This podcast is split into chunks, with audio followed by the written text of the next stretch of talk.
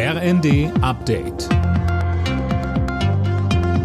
Stündlich neu. Auf den Punkt informiert. Ich bin André Glatzel. Guten Abend. Die großen Streitpunkte aus dem Weg räumen und über die anstehenden Aufgaben sprechen. Das ist das Ziel einer Kabinettsklausur, zu der die Bundesregierung auf Schloss Meseberg zusammengekommen ist. Zu Beginn äußerte sich Bundeskanzler Scholz zu den wichtigsten Themen. Wir werden hier auch über das reden, was für die Zukunft unseres Landes von großer Bedeutung ist.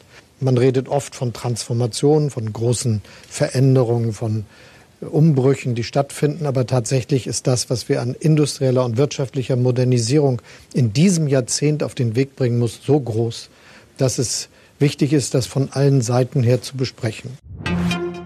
Nach dem gewaltsamen Tod einer 19-Jährigen im niedersächsischen Bramsche ist gegen den Tatverdächtigen Haftbefehl wegen Mordes erlassen worden. Der 20-Jährige hat bisher nichts zu den Vorwürfen gesagt. Die junge Frau war in der vergangenen Nacht lebensgefährlich verletzt auf einem Feld gefunden worden. Sie starb wenig später im Krankenhaus. Die steigenden Kosten und der Personalmangel machen immer mehr Pflegediensten in Deutschland zu schaffen. Wie die Bild am Sonntag berichtet, zeigt eine Umfrage des Arbeitgeberverbandes privater Anbieter, dass die meisten Heime und Tagespflegedienste zuletzt deutlich weniger verdient haben. Zwei Drittel von ihnen sehen sogar ihre wirtschaftliche Existenz gefährdet. Verbandspräsident Meurer warnt vor einer Katastrophe für die Gesellschaft und schweren Folgen für den Arbeitsmarkt, wenn Arbeitnehmer ihre Angehörigen selbst pflegen legen müssen.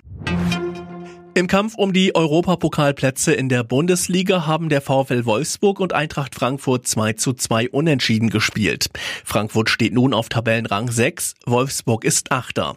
Bayer Leverkusen hat gegen Hertha BSC 4 zu 1 gewonnen und klettert auf Platz 9. Weltmeister Max Verstappen hat das Formel 1 Auftaktrennen der neuen Saison gewonnen. In Bahrain siegte er im Red Bull vor seinem Teamkollegen Sergio Perez. Dritter wurde Fernando Alonso im Aston Martin. Nico Hülkenberg fuhr im Haas auf Rang 15.